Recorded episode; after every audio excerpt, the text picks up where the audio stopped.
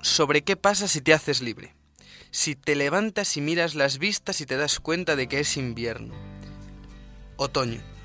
Si vas al mar y disfrutas de la fiesta, del sol, de la gente, pero ahora te plantan, tienes el mar en tu galería. Esta es la estupidez del último siglo. Las fotos son recuerdos, no realidades. Esto está en Instagram. Lo gracioso es que ya da igual que hagas ayunos digitales. Que lo mires, que no lo mires. Se acabó. Han demostrado que hacer los ayunos digitales no tiene nada, ni positivo ni negativo. Ya no vale la pena ser bohemio. Solo nos queda defender nuestras vistas y nuestro café, nuestro mar y nuestra compañía, nuestro vino y nuestro palique, nuestras noches y nuestras copas, nuestro fútbol y nuestra cerveza. Y eso sí, que no nos roben la noche.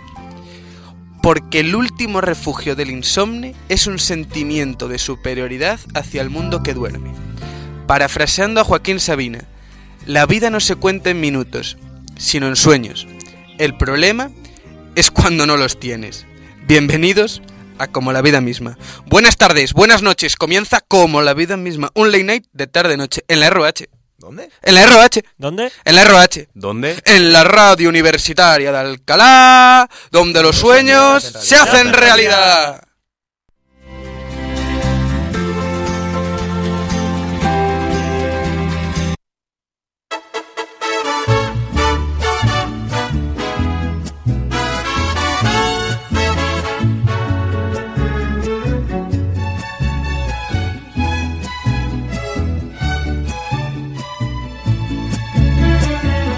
A los que se pregunten y a los que te pregunten si aún tengo leña para tu hoguera.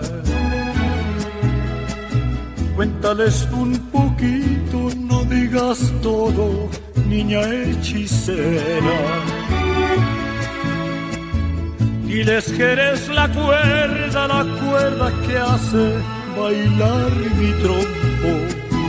Yo te pido me perdones si emocionado el silencio rompo. Nada mejor que el compás de tu cadera, ni más bello que tus valles y tus volcanes, niña hechicera. Nada mejor que el vaivén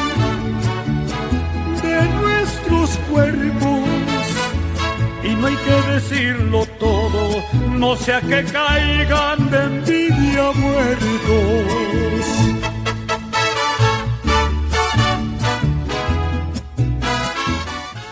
Bueno, hoy comienza como la vida misma y hoy estrenamos muchas cosas. Estrenamos secciones, estrenamos contenido, entrenamos invitado. Porque tenemos a los de siempre. A... El comentarista de la vida, Pablo Hernández. Al psicólogo de la pregunta, Álvaro Maestre. Al analista, al matemático, a Raúl Calvo. Tenemos por ahí, por los mandos, al funambulista, a Carlos Campos. Y tenemos al lado a Salvador Otón, maestro de la programación, que hoy nos acompaña para hacer una entrevista espectacular. Buenos días, Otón. Más bien tardes. Bueno, muchísimas gracias por, por haberme invitado. Bueno, como ha dicho Hugo, pues soy profesor de, de la Universidad de Alcalá ya desde hace más de 25 años. Este año me dan el PIN famoso, o sea que una po- un poco de experiencia tengo ya en estas historias y bueno, eh, encantado de, de estar aquí con vosotros esta tarde. Vamos a empezar muy quinterianamente. ¿Crees en la educación actual? Sí, creo en la educación actual, pero hay que mirar ciertos aspectos. Eh, nosotros somos tecnólogos y aquí estoy rodeado de alumnos míos de temas de informática, ¿no? Pero no sé si habéis oído las últimas noticias, precisamente en educación, sobre todo en educación de más de los pequeños, de bachillerato, incluso de instituto, donde el uso de precisamente de elementos tecnológicos está haciendo, siendo bastante disruptivo. Y quizás habría que darle una vuelta, ¿no? Es decir, nosotros obviamente apostamos siempre por el, por el tema tecnológico en la educación y creemos que es una herramienta fundamental, pero es verdad que habría que discutir ciertos aspectos, ¿no? Y a lo mejor el hecho de tirar el libro a la basura, el libro físico en papel, quizás habría que repensarlo de nuevo, ¿no? Y hay un montón de estudios hoy en día que están precisamente viendo que ha sido un poco fracaso el hecho de sustituir completamente los libros por tablets. Sobre todo, yo os digo, en más a nivel de educación secundaria o primaria, ¿no? En la universidad vamos a luego hablar un poco más concretamente de, de estos temas, ¿no? Porque sí que es verdad que nosotros hemos estado acostumbrados, nosotros, nuestros padres, nuestros abuelos, a todo hacerlo a papel. Es decir, escribir a papel. Incluso se ha visto como un gran filósofo Nietzsche le dijeron que empezó su decadencia cuando empezó cuando tuvo la primera máquina de escribir, porque escribir a papel es mejor. Pero ahora mismo en la universidad estamos viendo que todo el mundo toma apuntes con la tablet, todo el mundo, todo es con un ordenador, nada hay un papel. Se ve perjudicado o estamos nos hemos adaptado a una nueva forma de aprender, de estudiar y de memorizar. Sí, eh, está claro que la forma que tenéis ahora mismo, por ejemplo, vosotros, con respecto simplemente a mi generación, yo para que os hagáis una idea, tengo 52 años, ¿vale? Eh, terminé la carrera en el año 93, no, 93 terminé la carrera técnica aquí en Alcalá, 96 terminé la carrera superior de informática en, la Universidad de Murcia. En esa época, obviamente, pues eh, tirábamos mucho de apuntes y de papel. Entonces, eh, ¿qué es una manera óptima o no? Bueno, pues eh, yo personalmente a mí no me gustaba mucho tomar apuntes, ¿no? Eh, prefería luego cogerlo de compañeras que se le daba muy bien coger los apuntes, ¿no? Y los fotocopiábamos. En esa época acordaros que, bueno, que el tema de intercambiar documentos electrónicos pues era un poco más complicado que ahora, ¿no? Eh, pero realmente... Mm, hoy en día, por ejemplo, ¿no? La forma que tenemos de dar, de dar las clases, es verdad, nosotros os pasamos los apuntes y es verdad que vosotros tomáis notas con la tablet o con el ordenador portátil, ¿no? ¿Está bien o está mal? Si estás concentrado y realmente estás tomando apuntes, si no estás viendo una página web o estás eh, haciendo otra cosa con el ordenador mientras que el profesor está hablando, perfecto. Porque yo sé de casos que obviamente, incluso no sé si habéis visto vídeos, incluso un vídeo, que había un chico que estaba jugando directamente a la consola con el profesor en el aula, ¿no? Es decir, si llegamos a esos extremos, entonces es un elemento de distracción, no es un elemento de ayuda a la comprensión de los conceptos que os estamos explicando, ¿no? Entonces, bueno, por eso os digo que es, puede ser la cosa un poco depende de. En general creo que tiene más ventajas que inconvenientes. Claro, pero es muy complicado.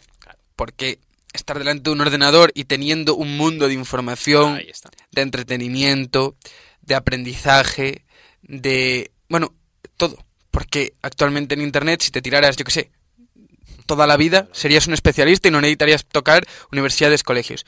Tú en concreto das clase de programación, haces todo relacionado con, lo, con Internet la, la programación, sin ser explícitamente algo beneficioso a la hora de programar, ¿tiene algún beneficio en la vida?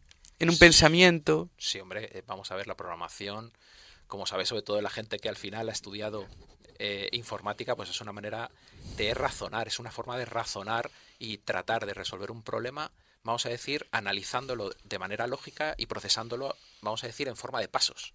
Tú al final tienes que decirle al ordenador cómo tiene que ir haciendo cada una de las tareas y cómo lo hace subdividiendo esa tarea en una serie de pasos que tiene que ir siguiendo en un orden lógico.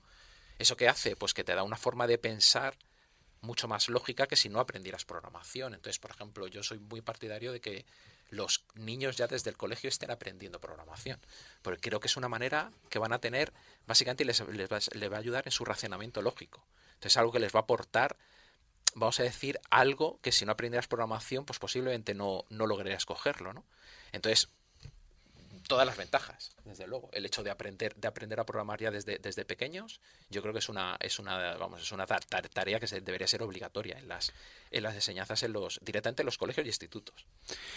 Desde un punto de vista que decimos que la programación se tendría que dar en un colegio, en un instituto, y viendo que el bachillerato te prepara para la universidad, vemos que hay un bachillerato de ciencias, hay un bachillerato de letras, hay un bachillerato de sociales, hay un bachillerato técnico, pero no hay un bachillerato explícito para la gente que quiere hacer informática, porque el que quiere hacer informática viene con una base nula de programación a la universidad, mientras que un arquitecto tiene un conocimiento, puede, podremos decir ínfimo, pero tiene un conocimiento de dibujo técnico. ¿Crees que tiene que haber más relación entre los profesores de universidad y los profesores de bachillerato? Sí, eh, aparte que es una cosa bastante curiosa. Yo en mi época ya di programación en el instituto. O sea, no entiendo cómo ahora mismo no se sigue dando una materia de programación en el instituto. Al menos, por lo menos, para la especialidad de ciencias. Vamos a pensar que los de ciencias suelen ser los que más van, van a carreras de ingenierías. Al menos en esa especialidad debería darse, darse una, una asignatura de programación, alguna asignatura. Aparte, sabemos, por ejemplo, habéis visto el tema también que está bastante de moda de la programación de robots, que lo hacen muchísimos críos en los colegios e institutos, se apuntan grupos, ¿vale? Y yo creo que es una, le da una visión bastante interesante de una forma de aplicar la programación, que es cómo vas a darle instrucciones a un robot para que haga una determinada tarea. Obviamente sencilla, pero eso ya te está abriendo básicamente un mundo de posibilidades. Entonces, deberían, para mí debería ser una materia obligatoria, al menos para las carreras de, o sea, para las especialidades de ciencias que al final suelen ser nuestro nutriente dentro de, las ingenierías. Y metiéndonos también en el colegio, dentro de tu especialidad es e-learning. Sí. Llevas muchos años investigando e-learning. Las formas actuales de enseñanza, podremos decir, en conocimiento tecnológico, van, es decir, la educación avanza al mismo tiempo que la tecnología. Hombre, la educación tiene que, que de alguna manera utilizar la tecnología como una herramienta más de transmitir conocimiento. Esa es la, esa es la clave. Es decir, el e-learning, ¿cómo ha surgido siempre? Pues ha surgido de, tal manera que podamos comunicarnos con nuestros estudiantes para poderles transmitir conocimiento. Entonces, lo que hacíamos era tener una plataforma que, aparte de la evolución que ha habido, que ha habido en todos estos años, ha sido espectacular, donde básicamente tenemos un sitio donde poder pasaros lo que es la documentación de la materia que tenéis que aprender. Un sitio también donde podéis vosotros enviar trabajos, por ejemplo, que es algo muy útil. Es decir, en vez de llegar y mandarle un correo electrónico al profesor, que puede tener muchísimos, oye, no, yo te voy a enviar el trabajo en un sitio específico y luego el profesor va a coger ese trabajo y va a evaluarlo en la misma herramienta. Dentro de la misma herramienta incluso os podéis poner en contacto con vuestros propios compañeros. Podemos tener incluso un foro de comunicación, un foro de discusión. Podemos publicaros anuncios, podemos publicaros noticias, podemos enviaros un correo, todo sin salir de la misma plataforma. Es decir, sin utilizar herramientas externas, estamos concentrando una parte muy importante de la docencia en un sitio, ¿vale? Donde se vio que esto era, vamos a decir, mm, inmensamente importante con el tema del COVID. En el momento que nos encerraron a todos en casa, todos tuvimos que utilizar esa herramienta por narices si queríamos seguir, seguir dándoos clase. Todos. Obviamente, la gente de ingeniería, vamos a decir, ya estábamos muy adaptados a estas tecnologías, pero yo sé que la gente, por ejemplo, de letras, pues lo pudo pasar bastante mal. Entonces había profesores que seguían dando sus materias sin utilizar absolutamente nada de, tecnología y eso fue muy disruptivo, porque al final tuvieron que adaptarse sí o sí si querían seguir dando clase. Que ¿Y obviamente hubo problemas. ¿Y tú crees que la digitalización en el COVID funcionó? Yo creo que avanzamos mucho y se vio y se vio precisamente muchas de las ventajas. Por supuesto, no todos son ventajas, ¿vale? También, como hemos hablado antes, hay ciertos inconvenientes, ¿no? Pero realmente las ventajas son muy superiores a los inconvenientes. Y desde luego en ese momento ahí es cuando realmente se vio la importancia que tenía el hecho de utilizar plataformas de, aprendizaje.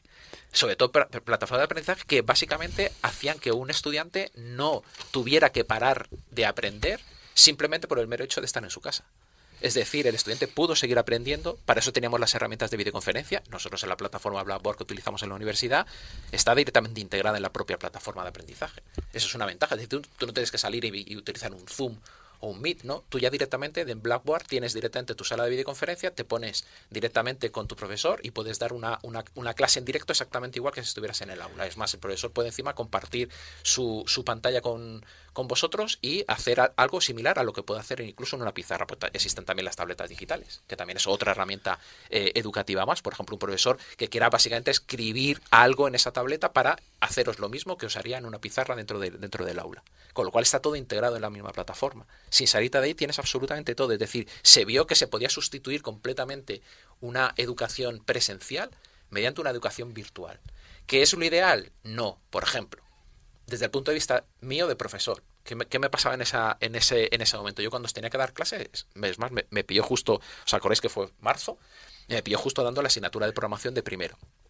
Entonces, ¿qué pasaba? Que la sensación que yo tenía era como estar hablando, o sea, yo estaba en mi habitación, yo tengo un despacho montado en mi casa, y la sensación era bastante, vamos a decir, eh, impersonal, no lo sé. O sea, a mí me daba la sensación de como que le estaba hablando a la pared. Yo sé que por detrás tenía a todos mis alumnos conectados, ¿no?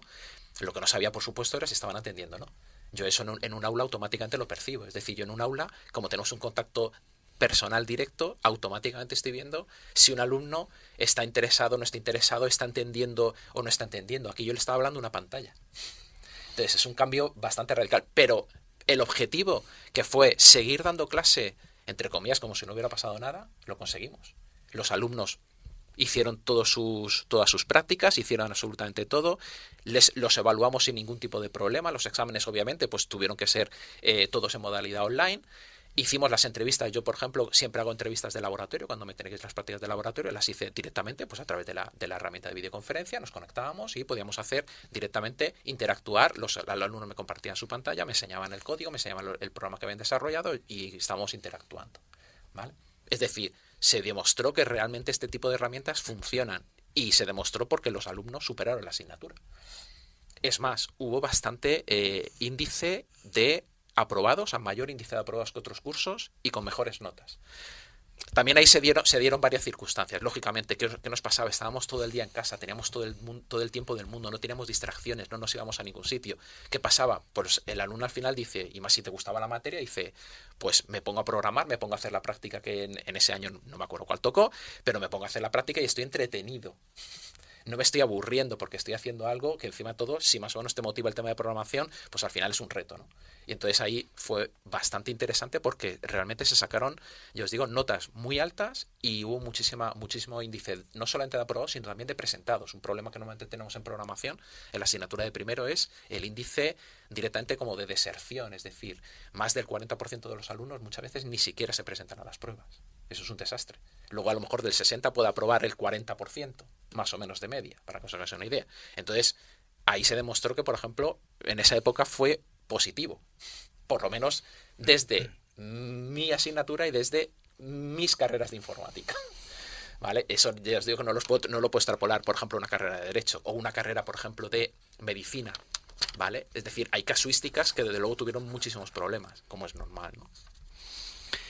Entonces, el tema de las clases online es que pierdes a la persona. Exactamente, pierdes ese, contacto personal. Y, ¿Y, no crees que el alumno también lo, lo, lo sufre? Es decir, el alumno al estar con el profesor en una pantalla, no tener a nadie, estar solo en tu casa, estar delante de una cámara, estás mucho menos concentrado, no estás... Porque, porque se suele decir el hábito hace al monje. Tienes que estar, en, si estás con tus compañeros, ya estás metido en lo que vas a hacer. Entonces yo ahí yo creo que restó en la pandemia y sobre todo ser un cambio radical. Que nadie venía acostumbrado. ni a estar online, ni a estar en su casa, ni mucho menos a estar acostumbrado a, oye, yo tengo un profesor, puedo hablar con él, a te tengo que mandar un correo. No puedo hablar contigo. No sé cómo eres. serán otros profesores. Yo eh, mantuve un contacto continuo y constante con mis alumnos. Es decir, yo les decía que si tienen que hablar conmigo no había ningún tipo de problema. Ya te digo, la herramienta de videoconferencia está integrada en Blackboard. Entonces, en un momento dado, es más, tuve muchísimas conversaciones con gente directamente que estaban haciendo la práctica, tenían problemas y entonces directamente me escribían. Encima, como estábamos todo el día en casa, pues eh, charlas a las 10 de la noche o a las... Mm, incluso por la, de, madrugada me acuerdo que tuve que tuve alguno, alguna conversación con algún alumno también, porque yo encima soy de, estar hasta las 2, las 3 de la mañana eh, ahí liado con el ordenador. Pero entonces, eh, realmente yo por mi parte no sentí esa desconexión. Sí que es verdad que vosotros, por supuesto, perdisteis el contacto con vuestros compañeros y eso es muy importante, y más cuando sois jóvenes, como es lógico. Lo mismo entiendo que desde luego lo tuvisteis que pasar fatal con el tema de no poder salir por ahí de juerga, como es lógico y normal, más con las edades que tenéis. Eso es normal. Es decir, nosotros en ese sentido no lo sufrimos tanto porque, entre comillas, pues te resignabas, pero bueno, yo, yo estaba con mi mujer, pues no teníamos mayor problema y ya está, o sea, y nos conectamos por videoconferencia con los amigos, es verdad que también eso lo hicimos más de una vez y más de dos, y nada, pues estábamos ahí de cachondeo, entre comillas, y ya está, pero vosotros es verdad que necesitáis muchísimo más ese contacto personal, como es lógico, ¿no? Pero bueno, es decir, se perdió a lo mejor esa parte, pero yo creo que al final, el, el vamos a decir, el resultado final, para mí fue positivo para mí. No lo sé, ya tendríamos que hablar a lo mejor con algún alumno que estuvo justo en esa época eh, y ver también su punto de vista, claro. Hablando de, bueno, de que después de la pandemia nos hemos visto en muchos, hemos heredado muchas cosas. Y por ejemplo, ahora vemos cada vez más, ha cogido más fama el tema de los cursos online. Y sobre todo en materia, la materia que te incumbe, que es el e-learning, estamos viendo como mucha gente vende cursos online que podrían hasta cierto punto, incluso tú mismo, hacer un curso que sustituyera una carrera. Hmm. Tú como profesor, ¿cómo ves esto? Vamos a ver, el, lo ideal, yo personalmente creo que lo ideal es el, lo que se llama el blended learning, es decir, una, una mezcla, es decir, tener cierta parte dentro de, la, de, la, vamos a decir, dentro de la plataforma, dentro de la parte online, es decir, dedicar una serie de horas, créditos a una parte online y luego tener una parte presencial. Nosotros, por ejemplo, en el, en el máster que, yo estoy dirigiendo, se llama Desarrollo Ágil de Software para la Web, ¿vale? Está muy enfocado, lógicamente, a, a, la gente de, de informática y es precisamente, es, eh, tiene una modalidad semipresencial. ¿Eso qué quiere decir? Que nos basamos muchísimo en, en, en, Blackboard, ¿no? Es decir, la, la, la, idea es que utilizamos precisamente esa plataforma para poner el tema del material formativo, la gente lee apuntes, eh, hace ciertos ejercicios, pero luego tenemos clases varios viernes. Entonces, clases presenciales de cinco horas. Entonces, ahí sobre todo que hacemos toda la parte práctica. Entonces, hay un contacto ya con el, entre el alumno y el profesor, ¿no? Además de eso, por supuesto, hacemos como seminarios, es decir, nos conectamos ciertas horas en la parte, en la, desde la plataforma, es decir, como si fuera una especie de aprendizaje síncrono, pero sí que es verdad que lo hacemos online, ¿vale? Entonces, haciendo esa mezcla, yo creo que es lo ideal, ¿vale? Entonces, para mí el, el, futuro pues debería ser así, sería, sería lo ideal. Y yo creo que incluso las universidades presenciales cada vez van a tender más a hacerlo de manera semipresencial. Creo que tiene ciertas ventajas en, como igual, vuelvo a insistir, en ciertas carreras. ¿no? Es decir, si hablamos, por ejemplo, de química, pues al final el, el, alumno tiene que ir a un laboratorio específicamente a hacer pruebas. O si hablamos de un señor que hace medicina, tiene que ir físicamente a hacer algo con el muerto, por ejemplo, para aprender ciertas cosas, ¿no? Es decir, mm, está claro que hay ciertas carreras que necesitan presencialmente ciertas tareas, pero sí que es verdad que cada vez creo que deberíamos tender más hacia la parte hacia la parte virtual. Otra cosa es eso, hacerme un curso completamente online. Sí, pues quizás en algunas materias y sobre todo en, nuestra, vamos a decir, nuestra parte de aprendizaje de, de, informática, pues quizás sí que puedes aprender ciertas historias. Yo mismo me he apuntado un montón de cursos de Udemy cuando he tenido que aprender ciertas historias, hay cursos súper buenos de Udemy y donde básicamente estás viendo los vídeos que te va explicando el profesor ciertas cosas, material luego de trabajo y ejercicios. Pero sigue habiendo ese contacto. Es decir, siempre, incluso ah, siendo cursos, eh, vamos a decir, completamente online, tú por lo menos tienes un correo con el profesor que puedas consultarle ciertas dudas. Es decir, eso es, es, decir, cortar eso es bastante complicado. Existen también otras modalidades que suelen ser, eh, por ejemplo, eh, cursos en los cuales las evaluaciones se hacen peer-to-peer, es decir, que la idea básica es que en vez de que el profesor corrige las tareas, se corrigen entre los propios alumnos. Eso también tiene bastante éxito. Pero yo creo que pierde ahí algo de esencia. Es decir, yo creo que ahí el, el hecho de que el profesor simplemente te ha aportado el material y se ha ido, a mí personalmente no me termina mucho de convencer, pero es una modalidad más, ¿vale? Dentro de la, de la formación online es, es, una modalidad que existe y que se suele hacer también bastante, ¿vale? Yo me he hecho también algún curso, por ejemplo, de Miriada X que siga, que sigue este tipo de, de, tipologías, ¿no? Y bueno, pues es, es, es, interesante, es una modalidad más, ¿vale? Entonces, ya podemos decir que la universidad en muchos casos podría ser sustituible. Ahí está, eso, en eso hay muchísimas discusiones, ¿vale? Entonces, yo creo que no, yo creo que no, yo creo que la universidad se debería adaptar, es decir, debería tomar parte de la docencia más a la parte a la parte online. Ya lo estamos haciendo realmente. O sea, si os fijáis un poco, el plan Bolonia realmente redujo bastante las, lo que eran las horas de clase, ¿no? Es decir, ¿por qué? Porque se supone que el alumno tiene que hacer como más trabajo personal, ¿no? Ese trabajo personal se puede trasladar perfectamente a una plataforma online. Es decir, yo al final te estoy dando una herramienta en la cual tú en cualquier momento, en cualquier hora, puedes estar haciendo un ejercicio y luego me lo envías. O tienes cualquier tipo de duda y me haces una pregunta bien a través de un correo o bien en vivo a través de una videoconferencia. Es decir, que la idea básica es que la universidad pase de ser completamente presencial a tener una modalidad mixta. Y eso yo creo que al final va a ser el futuro. Yo os digo que también dependerá de muchas carreras. Es decir, no todo se puede extrapolar a, nuestra carrera informática, que sí que es verdad que es muy adaptable. ¿no? Pero hacerlo todo completamente online, bueno, tenemos casos de éxito. Habéis oído hablar de la UNIR, por ejemplo, de la Universidad de Navarra, o, o sea, de La Rioja, perdón, o de la Universidad eh, La UOC, por ejemplo, de, de, Cataluña. Es decir, son universidades que son completamente online y, oye, tienen un montón de alumnos y tienen carreras que funcionan muy bien. ¿Vale? Es decir, que yo personalmente, mi opinión, bueno, pues una cosa mixta para mí es lo ideal. O como estamos haciendo ahora mismo, pues, pues, realmente utilizar ambas, ambas cosas. Es decir, tenemos nuestras clases presenciales, pero seguimos apoyándonos en una plataforma online. Bueno, ahora hemos hablado muchas cosas, de muchas cosas referentes a pandemia, etcétera, que nos involucran a todos y por eso vamos a arrancar con la taberna de Platón, donde hoy nuestros contertulios también conversarán con Salvador. Pablo, eh, sí, bueno, yo el, año pasado una de las carreras que imparte, una de las asignaturas que imparte es la de programación. Bueno, pues trágicamente con un 4,5 la suspendí. Y yo quería saber, eh, desde tu punto de vista como docente, ¿cuál crees que es la mejor forma para una persona que nunca eh, ha, programado? Lo, has hablado antes, que no sé, en el instituto y en el colegio no se da una asignatura de programación. ¿Cómo harías para que una persona que no ha programado nunca aprenda y aprenda bien? Pues hombre, yo desde luego, antes de meterme en una carrera de informática, eh, tendría clarísimo que al menos me apuntaría a algún tipo de curso y en el instituto, es decir, si ya me gusta el tema de informática, apúntate a algo, algún curso que hay, todos los que queráis, hay, ya sabéis que precisamente acabamos de hablar de muchas plataformas de, aprendizaje, al menos a un curso básico de programación. ¿Por qué? Porque te vas a dar cuenta si te gusta o no te gusta. Te vas a dar cuenta también, vamos a ver, todo el mundo no está preparado mentalmente para programar.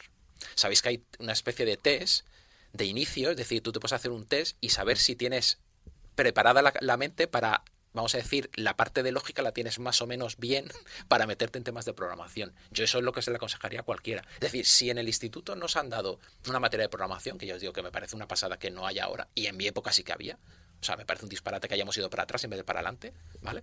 Pues realmente tener algo que ya os, vamos a decir que os dé un poco la cabeza de ver de qué va eso. ¿Vale? Vamos a ver, siempre se habla que vuestras generaciones sois, vamos a decir, pues eso, preparados digitalmente. Es verdad que vosotros ya prácticamente habéis nacido con temas de móviles, tablets, eh, ordenadores, es decir, es algo que tenéis desde que sois niños, ¿vale? Pero eso no quiere decir que, tú, es decir, tú estás acostumbrado a manejar un ordenador, o a manejar un móvil, o a manejar una tablet, y lo hacéis muchísimas veces, muchísimo mejor, desde luego, que personas más mayores, ¿no? Pero eso no quiere decir que vuestra cabeza está preparada precisamente para hacer un programa que podáis instalar en ese tipo de dispositivos. ¿no? Entonces, ahí viene el kit de la cuestión. Entonces, yo antes de, hacerme una carrera informática lo tendría clarísimo. Por supuesto, igual, sabéis que al final la informática parte de las matemáticas, es decir, la base matemática es fundamental.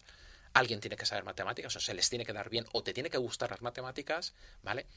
Para realmente decir, me gusta también el tema de la informática, al final es la base. La informática nació de las matemáticas, es algo que en general, yo creo que todos nuestros alumnos normalmente se les suele dar bien o se le debería dar bien, ¿vale?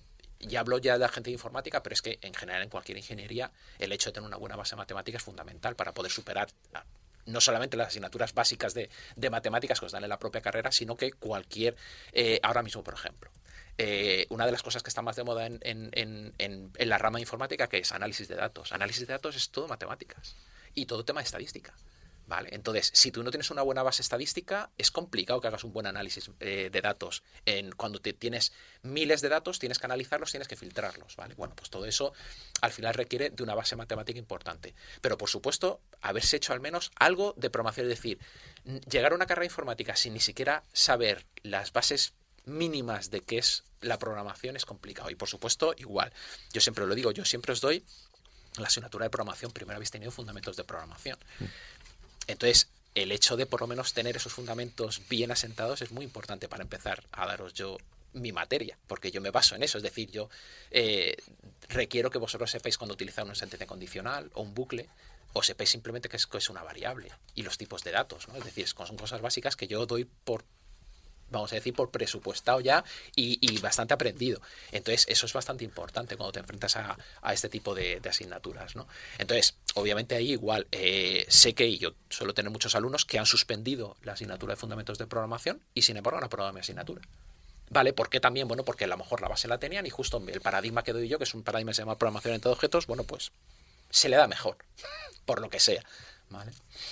Y mm, a partir de ahí, eh, ¿crees que realmente en la universidad, em, con, las materias que te dan y con la formación que te dan, cuando acabas una carrera, eh, ¿vas a estar realmente preparado para, para, el mundo, laboral? Esa es una pregunta muy importante y muy interesante. Mira, eh, vamos a ver, en, el, en, en general, es que esto, aparte yo además de las cosas que suelo hacer en la universidad, una de las cosas que hago es la parte de promoción. Y promoción es que vienen los chavales de instituto y les das, vamos a decir, pues un resumen de las carreras que damos en la escuela politécnica, ¿vale? Entonces yo se lo comento un poco que, es importante que ellos, bueno, pues eh, tengan más o menos claro también, bueno, pues qué materias se dan y, de alguna manera eh, ver un poco cuál va a ser su futuro. Y yo siempre les digo, si te vas a poner a trabajar en algo que no te gusta, estás perdido. Es decir, tú al final, vosotros cuando termine la carrera, os vais a enfrentar ahí a la empresa y vas a estaros 8 horas como mínimo y muchas veces 10 horas, ¿vale? Todos los días ahí. Si no te gusta lo que haces, estás, estás fastidio. Vale. Entonces, ¿qué ocurre con las carreras de grado? Son carreras que se llaman generalistas. Eso quiere decir que te dan mucha materia, pero no te especializas en nada. ¿Vale? Entonces, nosotros en la carrera de informática, ¿qué os enseñamos? Dentro de, de las materias las más clásicas programación obviamente, ingeniería de software, bases de datos, sistemas operativos, obviamente temas de relaciones con hardware o de electrónica, es decir, que sabéis más o menos de todo, pero no, no os habéis especializado. Entonces, ¿cuál es, cuál es la clave del, asunto? Si yo luego voy a entrar en una empresa de desarrollo, tengo dos opciones. O me hago un máster y me especializo, por ejemplo, te haces el máster que, que, que yo soy el, director y te especializo en absolutamente todo lo que tiene que ver con el mundo del desarrollo web y lo que se suele llamar, en LinkedIn lo podéis buscar, los desarrolladores full stack. ¿Eso qué quiere decir? Que controlas absolutamente de, todo, de la parte del frontend y de la parte del backend, además de aplicaciones móviles, temas de seguridad y otra serie de cosas. Entonces, la idea básica es, he terminado mi carrera y me hago un máster. Ya estoy completamente especial. Es decir, yo nosotros, los, los, los alumnos que tenemos en el, en el máster, entran a una empresa y la empresa no les tiene que dar absolutamente nada de formación porque saben todo lo que necesitan para ponerse a desarrollar en ese, en ese vamos a decir, en ese, en esa, en ese tipo de aplicaciones que son aplicaciones web, que hoy en día vamos a decir que es lo normal porque es el 95% de las aplicaciones que se hacen hoy en día son aplicaciones web. Otra cosa es, termino la carrera, no, no quiero hacerme un máster, me quiero poner a trabajar. Tiene dos opciones, o bien precisamente eh, empezar a hacerte algún tipo de curso como más especializado, lo que os comento, en la parte, imaginaros, en la parte del backend me, especializo en un framework que se utiliza mucho, se llama Spring Boot. Y luego para la parte del frontend me voy a, cualquier framework JavaScript, como puede ser Vue, React, Angular, cualquiera de ellos, ¿vale? Entonces me especializo, cojo esas dos piezas y posiblemente una empresa me va a contratar en como desarrollador web. Posiblemente ellos me van a dar una formación extra y ya con eso puedo tirar para adelante. ¿Por qué? Porque al final eh, el framework que os comento, Spring Boot, se basa en Java.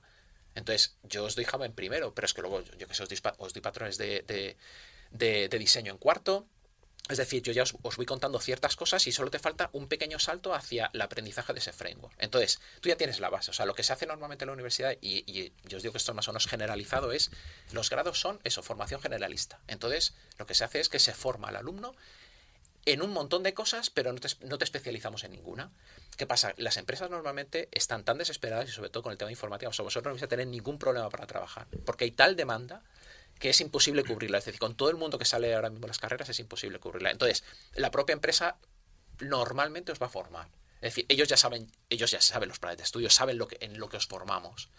Lo bueno también es que nosotros al final, os, precisamente una de las cosas buenas que tiene la universidad es que os enseñamos a sacaros las castañas del fuego. Es decir, os enseñamos a buscar la solución de los problemas, vamos a decir, clásicos, entre comillas. Es decir, cuando yo aprendo programación, al final voy a saber hacer las cosas típicas que se hacen en cualquier programa.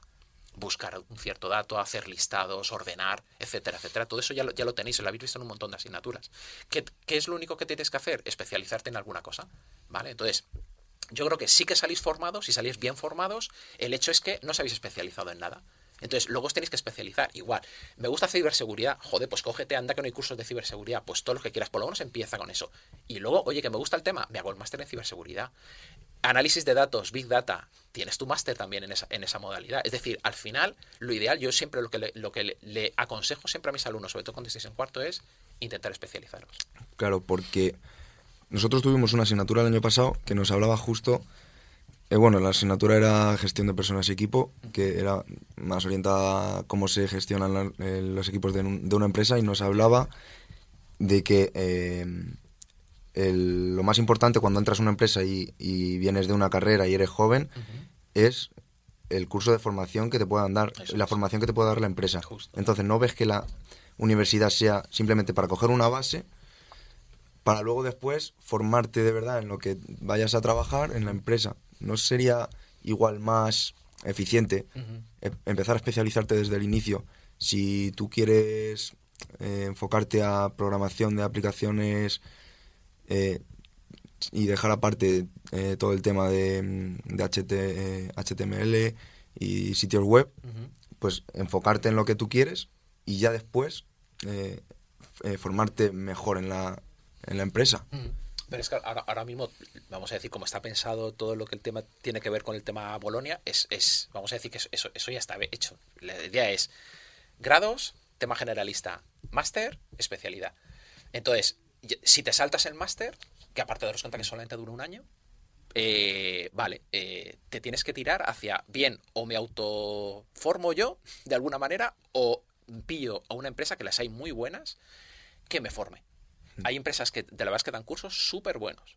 ¿vale? O sea, es decir, no, no, no, no tenemos que, despe- despreciar a la empresa porque yo conozco personalmente empresas que los alumnos que llegan y no han hecho un máster les dan unos cursos de formación, pero impresionantes. O sea, en tres meses tú ya tienes unos conocimientos espectaculares y súper profesionales. ¿Qué va a ocurrir luego? Que esto es como, como todo también. En el momento que empiezas a tener un año de experiencia, ya no tienes problema. Es decir, ya incluso ya has cogido mucha experiencia en una temática y os digo, al final sí que es verdad que os vais a tener que especializar en algo. Eso es fundamental y sobre todo en nuestra rama. Y luego, pues, eh, con los años de experiencia, te vais a ir moviendo por empresas y no vas a tener problema. Eh, una cosita. eh, en, a Pablo y a mí, eh, como nos cuesta la programación, Sí. ¿cómo se adaptaría el e-learning para satisfacer las necesidades individuales de cada estudiante? Pues mira, eso, eso también está estudiado, ¿vale? Eh, los buenos sistemas de learning eh, lo que hacen es básicamente eh, van cogiendo el desarrollo de un alumno, ¿vale? Entonces, la idea básica es que tú vas cogiendo, vas haciéndole pequeñas pruebas. Con esas pruebas lo que vas determinando es precisamente el grado de conocimientos que han ido cogiendo. Y lo que hacen ellos es ir adaptando precisamente ese grado de conocimiento al siguiente aprendizaje que tienes que hacer o al refuerzo del aprendizaje que has, que has tenido antes. Es decir, te da una materia, te da, imagínate, bucles. Oye, te he puesto una serie de ejercicios y veo que no lo has cogido bien. ¿Qué hago? Te vuelvo, entre comillas, a insistir en esa materia. ¿Cómo te lo hago? Ampliándote incluso los conocimientos que te había dado previamente. Un alumno que de repente con la parte básica sabe perfectamente cómo funcionan los bucles, automáticamente le paso a dar otra cosa más. Recursividad, por ejemplo. ¿Vale? Es decir, la idea básica es que el propio sistema se puede ir adaptando a los conocimientos que vas adquiriendo. Y va adaptando los contenidos que te va, que te va presentando precisamente a partir de lo que has aprendido y a partir de una serie de pruebas que te van poniendo. ¿Vale? Es decir, eso ya está, vamos a decir, estudiado, ¿vale? Entonces se suele llamar ad- adaptive eh, learning. Entonces, de tal manera que el propio sistema se adapta a, los- a las necesidades del estudiante. ¿Vale? Obviamente hacer eso es bastante complicado. O sea, os podéis imaginar el profesor que tiene que, que- desarrollar las materias para poder hacer eso, lleva muchísimo trabajo. Vale, y una cosa, eh, ¿cuáles son las mejoras que vería, eh, que estarían considerando para, para mejorar el e-learning en un futuro? Pues vamos a ver, eh, esto como es lógico, las herramientas cada vez son más, más, más eh, avanzadas. Por ejemplo, ahora ya sabemos también todos que ahora está súper de moda el tema de inteligencia artificial, ¿no? que es una temática que siempre se, se toca. ¿no? Bueno, pues cada vez también se están integrando esas herramientas ¿vale? dentro de la enseñanza. Entonces, cada vez vamos a decir que nos podemos apoyar precisamente en herramientas de inteligencia artificial para poder de alguna manera gestionar precisamente esos contenidos o hacer algo que al final mejore el, aprendizaje del alumno. ¿no? Entonces, todo esto al final va a desencadenar en que vamos a tener herramientas que precisamente aprenda de alguna manera cómo va desarrollando el alumno sus conocimientos y se adaptan eh, precisamente para, para, para ayudarle. Y eso, eso está claro que ya, vamos a decir que es el futuro, pero también es el presente, es decir, cada vez, cada vez se están utilizando más este tipo de, de herramientas. En la universidad habíamos hablado de adaptar el conocimiento. Hay escuelas como la escuela Montessori en la que se adapta el conocimiento, es decir, o el avance del conocimiento a la progresión de los alumnos. Esto en la universidad no se ve, no se tendría que implementar más debido a que en muchos casos tocas asignaturas que, por ejemplo, en un cuatrimestre, que son cuatro meses, sin haber tenido ningún conocimiento previo y sin entenderlo, sin haber hecho nada, te lo dan de nuevo y te piden un conocimiento medio mínimo, no se tendría que tener más adapta eh, más adap- adaptarse más sí. hacia el contenido y cómo también los alumnos eh, o como la gente Hmm. Recibe Mm. ese contenido porque no entiendo que una clase de programación de este año no funcionará igual que la del la del próximo. No, y mira, y te, y te- y te- y te voy a contar un caso más, más, más palpable, ¿vale? Vosotros sabéis que nosotros en, en- en la, en la Escuela Politécnica tenemos tres carreras de informática, ¿no? Ingeniería informática, sistemas de información y ingeniería de computadores. Simplemente el, el nivel que existe en los alumnos de ingeniería informática es tan apabullante en el sentido de que son gente muy, muy, muy preparada y muy buena. ¿vale? Daros cuenta que simplemente ya las notas de corte, no sé, este año ha sido un 10 para ingeniería informática, no me acuerdo, un 8 ingeniería de computadores, un 7 sistemas de información, no me acuerdo muy bien, pero creo, creo que por ahí iba, iba, iba la nota de corte. Bueno, pues simplemente yo doy aparte, yo me suelo coger, porque me gusta precisamente, eh, cogerme a gente de ingeniería informática, ¿vale? Les doy la teoría, ¿vale? Y luego a gente de sistemas de información les doy la práctica. Pero también, también alguna vez he dado, más de un año y más de dos, he dado a, la gente de, ingeniería informática las dos cosas, ¿vale? Bueno, pues simplemente el nivel que tú puedes encontrar entre la gente de ingeniería informática con respecto a las otras dos caras de, de informática es brutal.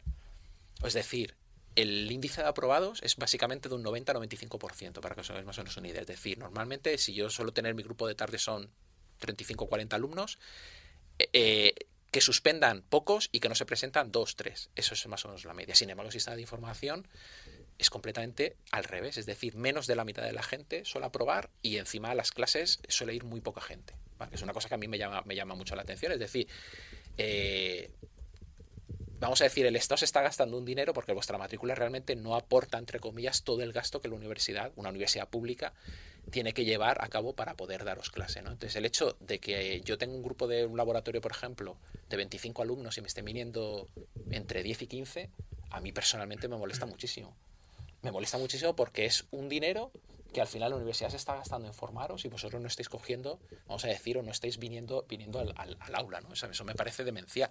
Eh, puede haber gente muy buena que no, que no necesite escuchar al profesor y, y adquiera los conocimientos y no tenga ningún tipo de problema, pero la idea básica es que debería al menos ir a clases si no vas muy bien, ¿no? O sea, si no estás cogiendo los conceptos, ¿no? Eso, por ejemplo, me parece, me parece bastante importante. Y ahí también igual, lo que hablas tú de- del tema de adaptarse. Es verdad que es más fácil por ejemplo, un grupo pequeño de, de- de alumnos, adaptar, vamos a decir, tus conocimientos o adaptar a las necesidades de cada uno de ellos que un grupo grande. ¿no? Nosotros, por lo menos en la Universidad de Alcalá, una de las ventajas que tenemos con respecto a otras universidades de Madrid es que precisamente nuestros grupos son realmente pequeños.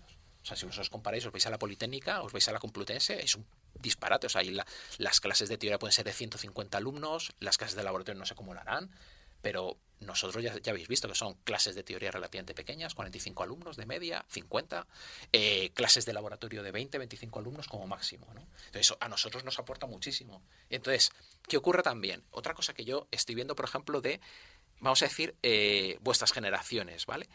No preguntáis. O sea, es bastante curioso. Tú sí que preguntabas algo más, Hugo.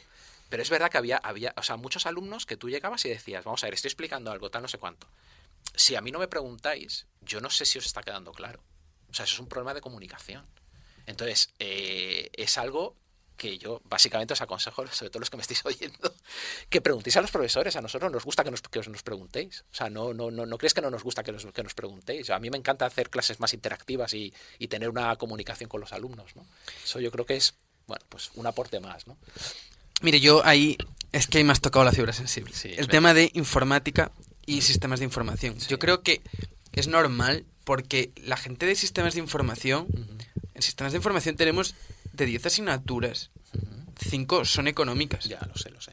Entonces, tampoco, yo creo que sí que es verdad, eso es una comparación que hacían. Yo estaba en justo en la delegación y decían que era como era brutal, que en gente, nosotros tenían de media mejor nota en física, por ejemplo, en informa es decir, en informática, tenían peor nota en, empresar en, en- en las asignaturas económicas, que toca una en el primer año, y nosotros peores en física y en programación.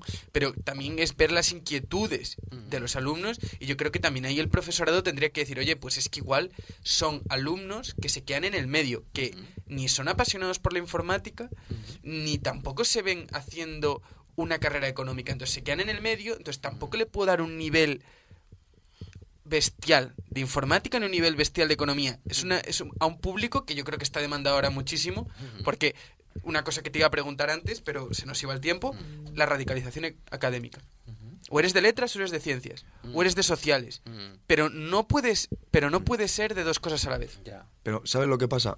Que hay, eh, nuestra carrera yo creo que en ese punto puede llegar a estar bien porque te da una base de informática bastante notoria y una base de economía y gestión de empresas es. que te puede servir muy bien. Mm. Entonces, a- a- cuando tú salgas de la carrera, tú ya sabes, si quieres formar una empresa, vas a saber cómo hacerlo. Eso te es. tienes que formar más, sobre todo, o sea, claro que te tienes que formar más, Mm. pero vas a saber cómo hacerlo. Y si quieres entrar en una empresa a programar, tú ya sabes cómo funciona la empresa y, y te vas a poder formar más en, en el tema de informática. Entonces, te da la opción de decidir con más tiempo y, y saber realmente qué es lo que quieres. Y aparte también tenéis una ventaja también. Vosotros sabéis que en cualquier empresa, vamos a decir TIC, no vamos a pensar ya incluso en, solo en informática, ¿no? vamos a pensar en empresas TIC en general que se dedican a, a todo temas de información, necesitas comerciales. Es decir, tú al final cuando tienes que ir a un cliente a desarrollar una aplicación, mandas a un, vamos a decir, a alguien que tiene que tener conocimientos técnicos, no tiene por qué ser un programador, ni mucho simplemente conocer la base de la parte tecnológica, pero tiene que ser buen comercial y, precisamente saber toda la parte de gestión que sabéis vosotros. Hacer buenas planificaciones, ser buen vendedor, ¿vale? Todo eso no todo el mundo vale. Es decir, normalmente aparte vosotros sabéis un poco el- el concepto clásico de informático friki, es el que está ahí encerrado, un, eh, vamos a decir, asocial completamente, no se comunica con nadie, no habla con nadie ahí. Tal. Bueno, pues eh, realmente ese, ese- esa figura un poco tal, en las empresas también se da. Es decir, tenemos, o sea, y hay gente súper buena, vamos a decir, técnicamente, pero no le pongas, por ejemplo, hacer un desarrollo en un grupo con otra gente porque no, no- no se sabe comunicar con ellos, ¿vale? Entonces, normalmente, o sea, el, vamos a decir, el papel de la gente de sistema de información, aparte, buena base el tema eh, empresarial y la parte económica, son, por ejemplo, buenos comerciales. Es decir, yo, más os voy a contar la historia de un exalumno nuestro, que el chico igual, siempre toda la cara diciendo, "Eh, Salva, es que a mí la parte de programación y tal no me gusta nada. Pero el tío te vendió una moto como vamos, así. O sea, impresionante. Tiene una labia, bueno, es más, es que sigue en una empresa y es comercial y vende proyectos informáticos y es eso. ¿Qué ocurre? Que él tiene la buena base técnica, pero tiene esa base, vamos a decir, no solamente, vamos a decir, la parte empresarial, sino la parte social, ¿vale? Que es algo muy importante hoy en día, ¿vale? Entonces, a mí vamos a decir que mm, me parece que precisamente vuestra carrera creo que cubre un nicho de mercado que es muy importante. Es decir, no todo el mundo tiene que ser técnico, megatécnico, friki. Tiene que haber una parte dentro de la empresa que se dedica más a la parte precisamente de gestión, de comercialización. Y ese- eso es fundamental, pues si no una empresa no crece. ¿Vale? Entonces, es decir, vuestra carrera está súper bien enfocada. ¿Vale? Lo que pasa es que verá que no tenéis tanta base de informática. Ahí era donde a lo mejor puede haber esas diferencias que estamos hablando, ¿no? Eh, Salvador, Dime. eh, antes has hablado de que existen tres ramas de informática eh, dentro de la Universidad de Alcalá. Sí. Eh, tú, como profesor que has impartido en las tres carreras, ¿cuáles crees que son las diferencias para ayudar a una persona, por ejemplo, que quiere entrar a la universidad, no sabe cuál de las tres elegir, coger. que me pasó a mí? ¿Y qué, cuáles son las diferencias que tú dirías que son las básicas para elegir una Pues, u otra? Te lo puedo explicar súper bien. Vamos a decir, como os digo, como, como hago el tema de promoción con la gente de instituto, precisamente es algo que, todos los años les, les, les, les comento. Mira, la diferencia fundamental está, ingeniería informática vamos a decir que es la más purista, ¿vale? Es decir, ahí eh, el que se meta tiene clarísimo que le encanta todo el tema de eso que hablábamos de programación, de ingeniería del software, es decir, que sea un friki, vamos a decir, ¿vale? Y que le encanta todo el tema técnico, ¿vale? Luego, el de sistemas de información, volvemos otra vez a la parte esta. Sí, me gusta el tema de informática, pero también me gusta un poco más el tema también empresarial, ¿no? O sea, cómo gestionar empresas, cómo hacer temas de marketing, incluso temas de gestión de proyectos, temas de gestión de personal, todas estas cosas me encanta. Y me gusta la parte de, de- es decir, me cojo una carrera de, de económicas o empresariales, oye, me, me gusta también la temática. Cógete sistemas de información. Y el de ingeniería de computadores es el que le gusta vamos a decir, es una mezcla realmente entre industriales e informática. Es decir, me encanta cacharrear. O sea, yo me cojo aquí mi- mis, mis eh, cacharros de hardware, mi Raspberry, mi placa base de mi ordenador, me sé soldar, me encanta el tema de los chips, me encanta todo el tema digital, me encanta un sistema de estos donde tengo sensores y detecto las señales y contra eso actúo, y me, y me encanta el tema de automatización. Cógete eh, ingeniería de computadores. Es una mezcla de informática e industriales. Entonces, básicamente un poco tienes que ver eso. Y yo siempre lo que le aconsejo a la gente antes de entrar en una carrera, muy importante, bájate el plan de estudios. Hazte, vamos, un estudio personalizado de todas las asignaturas que tienes en, en esa carrera. Y a, y a raíz y, a, comparativas también. Es decir, es muy fácil. Yo me bajo ingeniería informática, me bajo sistema de información y enseguida estoy viendo las diferencias. Pero ya desde, prácticamente desde, primero, ¿no? Entonces, con eso yo ya puedo decidir. Y tampoco pasa nada si os equivocáis, que eso también es algo muy importante, ¿no? Es decir, si tú te equivocas al final, el caso más radical que yo he tenido ha sido un chico que empezó informática, súper majo, tal, no sé qué, y me llegó cuando estaba ya pues haciendo primero, y me llegó al final del cuatrimestre y me dijo, Salva, me voy a ir a hacer derecho.